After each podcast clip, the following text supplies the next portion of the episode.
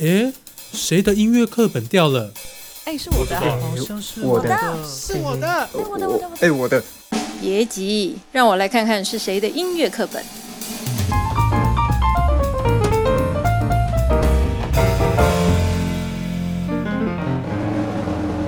欢迎大家收听，哎，谁的音乐课本掉了？我们今天呢，嗯。还是非常欢迎铁志哈来跟我们分享时代的声音。那呃，在上一集里面已经跟我们分享了非常从戒严。的前后期的音乐的一个转变哈，那这一些呃，从一些压抑啦，或者是抗争啊、冲突啦、叛逆啦等等，其实它累积了我们两千年乐团时代的来临。好，那在这个真正的两千年的爆发之前呢，当然有一些些的一些转变。那我们就先请那个铁志来帮我们呃分享一下一九九零年代这些地下乐团，还有这个独立音乐跟独立乐团的一些故事。其实我自己讲这一段是特别有感觉，呃，其实当然都都有啊。譬如说罗大佑是我的，是我的青少年时期，然后我进大学在台大九零年初期，所以是我刚刚说跟着伍佰长大。那同时我们也看到台湾新的地下音乐出来了。其实以前呢，如果大家在研究，以前大部分的所谓的摇滚乐都是翻唱，一直到八零年代是翻唱比较多。那甚至更早期叫热门音乐，嗯，然后到了八零年代末期开始有比较有这种创作的风气开始出现哦。八零年代有一个团很重要，叫红蚂蚁乐团，我也建议大家走，我也那也是我大学都回去找，比我早几年的这样的专辑出现。然后八零年代末期九零年代初开始在台北有一些 live house 出现，有一些创作音乐开始出现，我们这里叫地下音乐，嗯，那他们真正的主流化或者地上化是是说主流唱片发行，嗯。比较重要的一个例子是在一九九五年那一年，当时有个唱片的品牌叫友善的狗，他们就发行了一系列叫地下音乐档案。哦，那当然更早，我刚刚说过，其实在台湾更早的一个第一个本土的独立音乐唱片公司叫水晶唱片，水晶唱片就八六年、八七年成立的。像刚才说的伍佰早期、林伟的早期、朱约信都是在那边发行，但他们还是一个比较独立的姿态。可是到九五年，这个友善的狗他们做主流唱片，也发行这个名字叫地下音乐档案。发行几个专辑，包括左水溪公社或者骨肉皮。喜欢独立乐朋友应该听过左水溪公社，虽然前几年就就是停团了，但他左水溪跟我差不多大，在台大哦，比我大一两届。像那个主要的角色小柯哦，那在当时，反正这这个今天没时间聊，很多很多有趣的故事啦。那等于说，从九十年代初期，一个越来越多的所谓的当时地下音乐开始出现，然后到了九十年代中期，像我们提到的一个关键唱片公司，就魔岩唱片。魔岩唱片是滚石分出来的，所以最早他们做五百，他们做陈绮贞，那陈珊妮是友善的狗出来的，所以大概在九五年、九六年的时候，有一个新的，到现在很活跃这批音乐人，可以说那时候是个开端。甚至五月天，各位可能也不一定记得，他曾经是个地下乐团 哦。他九七年的时候开始成团，那参加当时水晶唱片的一些活动，还有后来的这个成立的角头唱片，角头唱片也是九七年成立的，就是最早期这些。因为你看，从一个独立乐团到被推动成为一个浪潮，其实唱片公司必须是一个重要角色，包括这些 indie label，包括这些可以表演的环境，像 live house。陈绮贞也是很早，在九五年、九六年的时候，她在学生的时候，在我们台大附近的女巫店演唱。女巫店是一九九五年成立的，那因为老板就是我台大的同学，台大社会系毕业，我们九五年毕业，哦，所以对，这是非常跟我都有一些个人的情感的故事了。所以可以说九十年中期，我们现在所谓的地下音慢慢的出现。啊，这里没有写，但我想，然后到那个应该没回到这边。对。两千年的时候特别重要。嗯。两千年的金曲奖，当时有个最佳乐团奖，有很多乐团得奖，包括乱弹、五月天四分位。当时最重要的事情就是乱弹的阿翔在台上说：“乐团时代来临了。”那当然，那两三年会被人家笑说，其实真的没有来临。除了五月天之外，其他乐团并没有真的进入。那这个我这样讲，我觉得，我觉得要到现在这五六年才开始有比较巨大的转变哦。那这里面就专辑，我想特别推荐一张专辑啊，我不知道有有人听过这张专辑吗？在座的各位，没有一个人有。好，谢谢。这个就是在我心目中，我个人台湾流行乐史上十大专辑之一啊。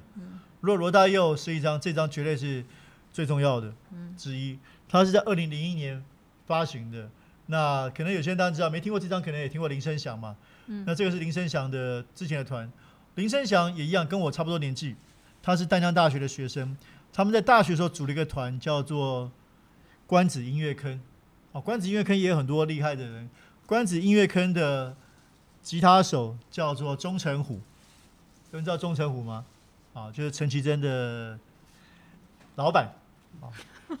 卢广仲的老板跟吉他手，就是钟成我后来成立天意音乐嘛，就是旗下包括陈绮贞跟卢广仲。那所以大家可能很难想象，就是钟成虎在大学的时候是跟林声祥一起玩乐团的，叫关子音乐坑。那后来生祥他是个客家人，早期的关子音乐坑也是一个比较民谣摇滚的乐团，受罗大影响。后来开始因为受到新台语歌影响，他说：“哎，这些人怎么在写自己的母语？那我也要写。”所以他开始写自己的母语。那在九四年、九五年的时候回到故乡美浓，认识了他的这个前辈钟永峰，然后开始对于自己的故乡、对于环境、对于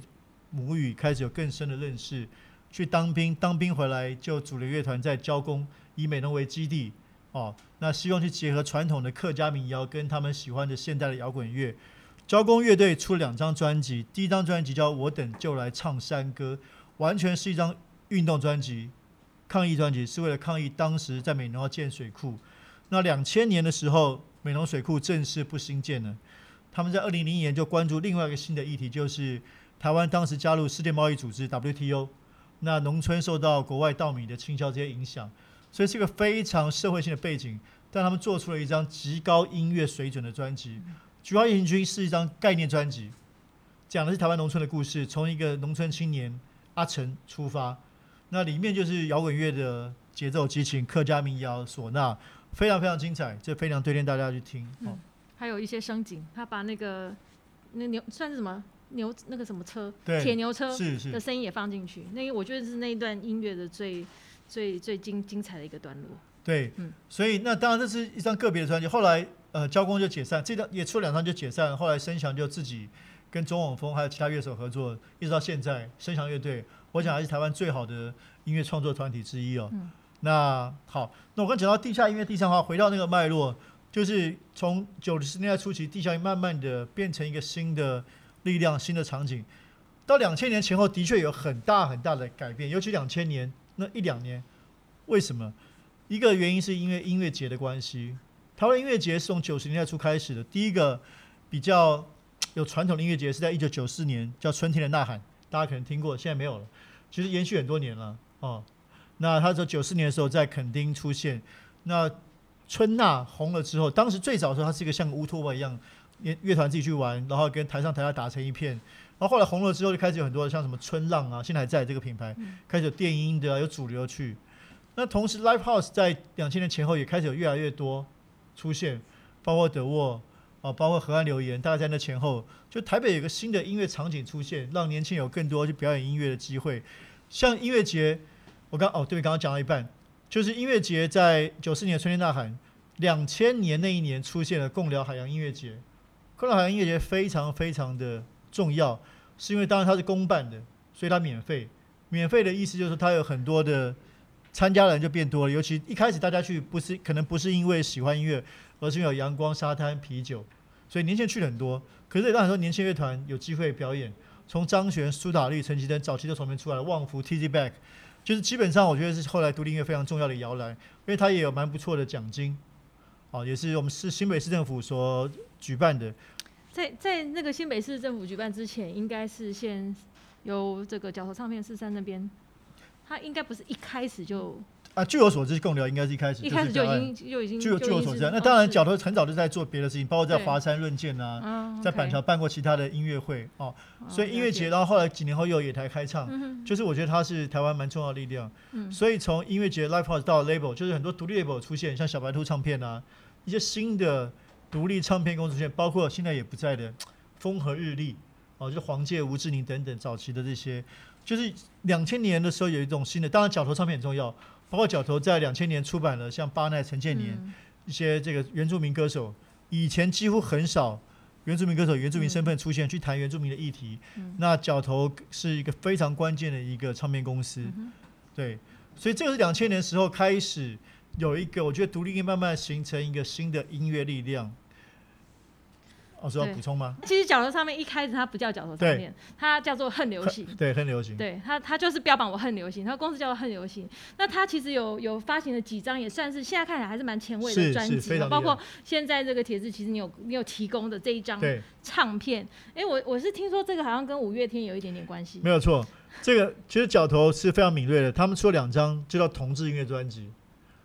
在一九九七年的时候，而且可能各位不知道九九七年什么意思。台湾就是说，呃，同志这个议题浮上台面，像我们在大学的时候，是九四年的时候是蛮关键的一年。嗯，九四年开始有媒体做酷儿专题，那是第一次我们听到酷儿这个字。那包括在台大哦，各位台大学生嘛，台大啊，我讲讲个例子，因为你们台大学生，我可以特别讲这个故事。台大从一九八九年开始选第一任学生会长，以前没有学生会长，以前要带联会主席，就是各班代表选出来一个主席，并不是同学普选的。所以从一九八九年开始选班，这个叫做学生会，第一届学生会长叫罗文佳，第二届是现在立法委员，他这位教授范云。哦，那为什么讲这个呢？是因为早期的学生会长都是这个学运学生来跟国民党的在校园组织竞争，可是到九四年、九五年的时候，出现了第一个台大女性研究社出来的，哦，就是开始谈性别议题，所以到九四年、九五年是一个性别议题的蛮大的关键的转变。因为对我们来说，我们以前这种你知道男性沙文主义，就是哎女性女性主义，但当时对我们大学是很大的冲击。包括在台大九四年、九五年的时候，出现一个很有名的全国事件，就是台大女生在宿舍看 A 片，公然看片，这变成一个社会新闻。这当然是女性主义的一个行动嘛？为什么不能看？对不对？那这每一个事情都变了一个新闻。那我讲的是说，这个性别议题才刚开始是是变成一个社会议题。那角头，或者说刚才说的恨恨很流流行，行。很敏锐。他们出版两张专辑，第一张专辑叫《抚摸》，第二张专辑叫《拥抱》。嗯拥抱当然就是五月天早期的作品，嗯啊，整张专辑五月天也担任主要的音乐的制作，嗯对，所以说早期五月天跟跟角头他们是关系很密切的，对，其实我觉得那个时候的唱片应该都是很敢于去呃关注一些微小、微弱、弱势跟弱势站在一起。我觉得是当时音乐是一个很重要的一个力量啦，然后替他们发声。是因为这些人他可能就是专注于在他自己的那个那个小小世界里面，所以透过了这些音乐人，把他们的事情。呃呃，给给给给传传传递出来哈，所以就形形成了一个新时代的声音，就是我们去关注非常多社会议题，从不不敢关注，没有错。到慢慢偷偷关注，到我们其实变成一个主流的一个精神，就是我们其实是非常关注我们环境，很关怀所有的议题哈。所以呃，现在的主流就是以前的非主流，或者是说以前的非主流呢，渐渐的变成现在的主流啊。那那个关键的一个几个事件有哪些呢？我觉得嘉芬老师完全正确。其实比很多很多人都忘记了，其实八十年代这么多的社会运动，九十年代这么热闹，其实是个街头非常热闹的时代。可是当时很少有音乐人出来参与社会运动或政治，在那个时候还是很敏感，你几乎说不太出来九十年代有哪一些人。哦，除了左水溪公社，甚至刚成团的闪灵，其实很少。那台湾的主流的文化界还是有一些过去的阴影，大家少碰政治。其实两千年初期也很少，大概就是从网络时代、脸书时代开始，二零零七年、零八年开始有越来越多的整个社会，包括各位，就新，我觉得是形成一代新的，你更早用的那个“绝清”这个字，这几年，大概在二零零八、零七年，那当然详细可以再跟各位分享，包括几个运动，像你们新北那个乐声疗啊，养院，开始有零一些乐团去关注乐声疗养院，嗯，开始有反核的声音出现，尤其是二零一一年，十年前的今这个年，就是日本福岛核灾，所以有很多乐团开始，其实不是乐团，是因为整个社会的新的文化力量开始，包括像柯一正导演啊、作家，大家出来，包括我们自己，当时作为一个文化人，也关注社运的，出来呼吁大家对社会的关心，所以那个能量累积到二零一四年太阳花学运是个大爆发。那我之所以选这张图是蛮夸张的，就是说每天晚上都有很多独立乐团在那边表演。你们现在会觉得习以为常，可是，在二零一零年之前，其实并不是那么多乐团愿意去碰这些议题。好，那那是一个转折点，就是太阳花学运。那我觉得也对流行、对台湾流行音乐、对独立乐都是很大转折点。所以，包括岛屿天光，那灭火器早期并不是从一个他从一个小的高雄来的朋克乐团，那还没有这么主流，只是岛屿天光给他新的一个地位，越来越大，越来越大。嗯，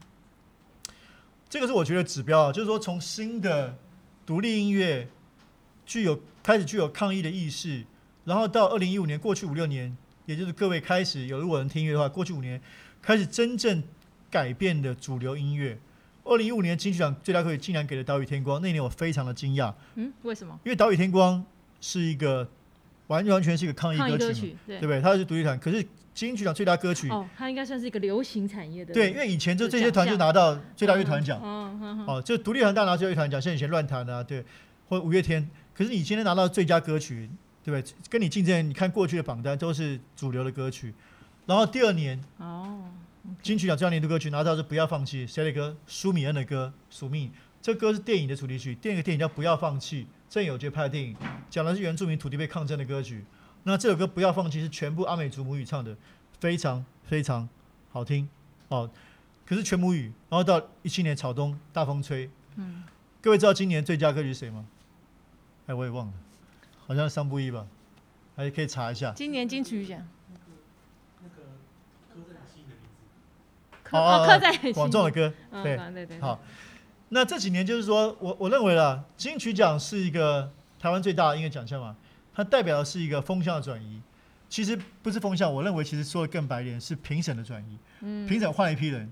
就现在评审是很多是这个独立音乐熟悉的人哦，那不是过去主流产业的人。就其实整个主流产业已经改变了，因为很多主流产业其实也不主流了。嗯那我们都知道这几年的变化，包括各位就是最主要的这个消费者嘛。嗯，也就是说过去因为网络时代从两千年初期 MP 三到网络时代，对就这个过去二十年，我们刚刚没有讲到，其实最大的改变就是主流产业的崩解，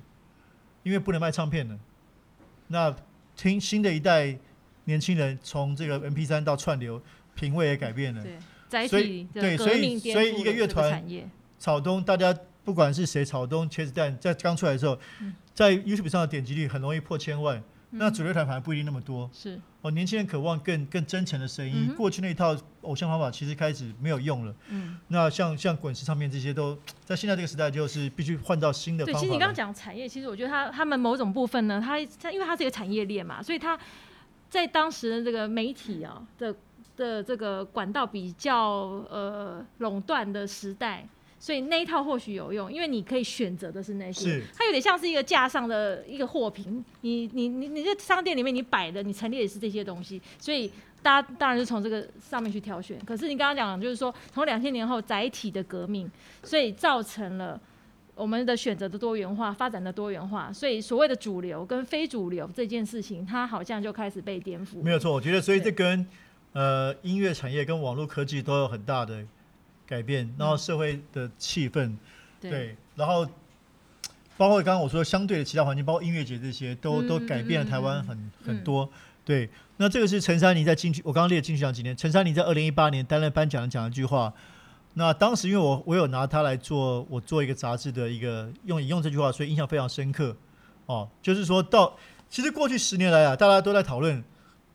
就是哎，独立这个字还有意义吗？独立音乐跟主流音乐到底还有什么差别？像我们我们现在在称独立音乐嘛，哈、嗯那这个字到底是什么时候开始被取代？因为以前叫地下没有错地，下音乐，对不对？然后现在叫独立音乐，这个到底是怎么样的反转？但是它是同样的脉络下来的对？对 OK 我想就差不多是两千年前后，以我们自己印象中，就是九十年的时候还习惯叫地下音乐，像我刚刚说的，甚至还叫地下音乐档案。嗯那到两千年前后，其实也其实国外也是这样子啊，差不多 indie music，因为因为其实 indie music 这个字在国外也不是很早用，嗯像我们以前八零年代听的，那时候还叫 alternative music，或叫甚至有一段叫 modern rock。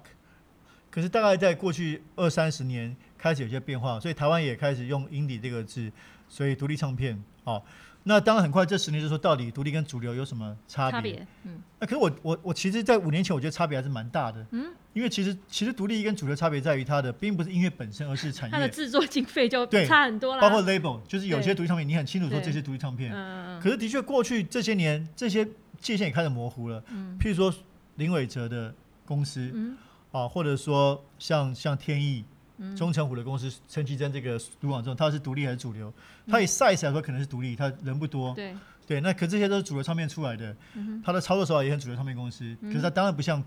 不像华纳这种国际唱片公司，对还是有一定的差别。甚至我觉得媒体也有大差，媒体还是只认主流啊，媒体是并不太认，不会去深度报道所谓的独立的音乐人。其实嗯这些人可能很红。对那，当然这五年我觉得改变非常大嗯哦，包括茄子蛋这些，其实是越来越难。的确，嗯那个界限模糊了。那尤其金曲奖看起来，甚至像各位知道，前我刚刚说这金鹰奖，金鹰奖当初几年前要办的时候，就是说，哎，金曲奖永远都关注主流的，金鹰奖就是想要关注比较年轻的创作者。现在也有人说金曲奖金鹰奖化，对对对。那你得奖所有人都是阿豹跟三木一，的确有这种感觉。对，所以到底金 鹰奖有没有必要？这个也是音乐界在讨论的事情。是是。那这个就是对，呃，一方面就是我们自己做的杂志啊，我不知道大家有没有看过《Verse》这个杂志，《Verse》这个杂志是我在去年创办的，哦，是一本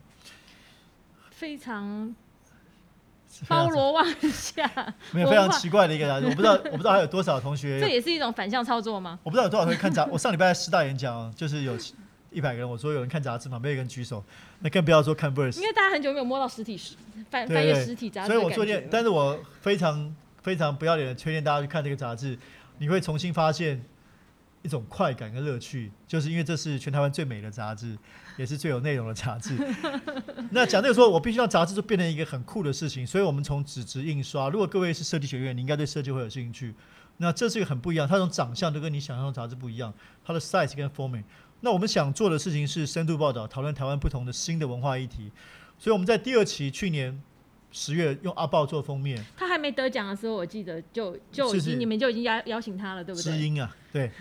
他还没得奖，然后我们做出来两个礼拜后就金曲奖颁奖，他得到年度最大奖，红到红到一个不行。对，那我自己非常喜欢这个封面，我们拍照里面也有很多很多很棒的照片。但当时做阿豹，就我觉得他是台湾新的一个非常重要的创作人。哎，他怎么冒出来的？我我觉得好像有一天突然这个人就降临。也没有哎，其实他已经反而是刚好相反。他不红，他不红很久，很久了。对他最最早是一个流行乐团体，叫什么？跟另外一个女生。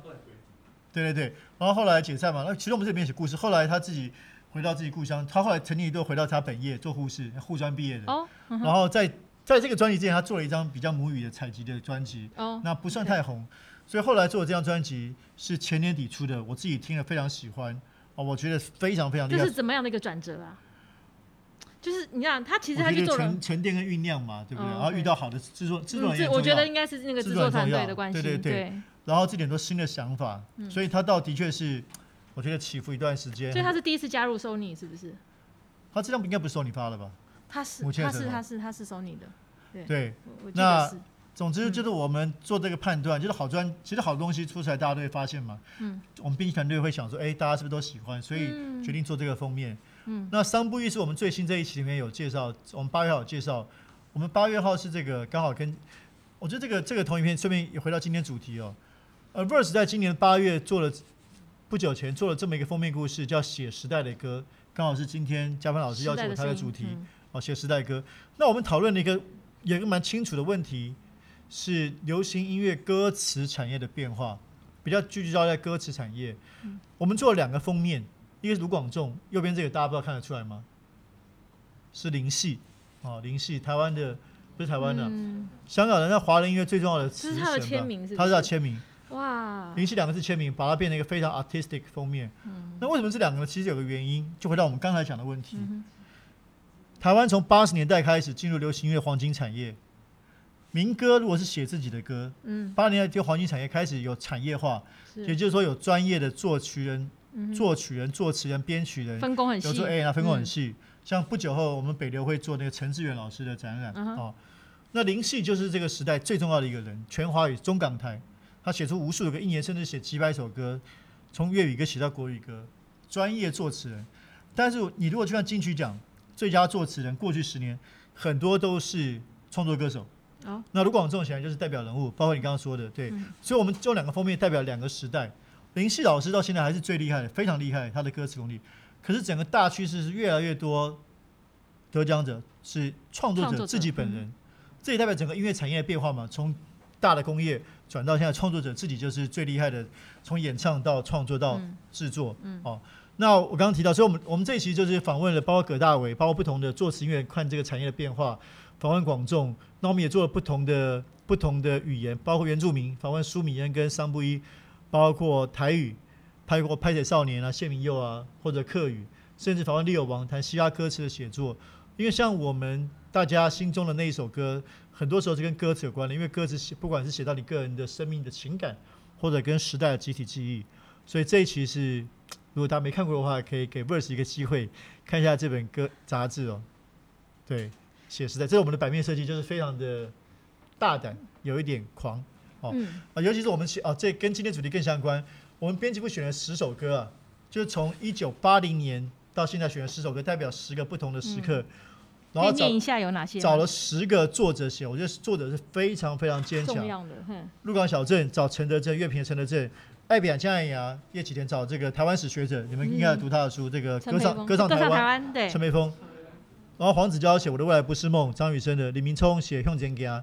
拍写少年的张维尼写《知米春娇》，就是每个人都一千字写这首歌的时代意义。嗯，然后 Life is Struggle，宋岳庭找迪拉，就是颜色的老板。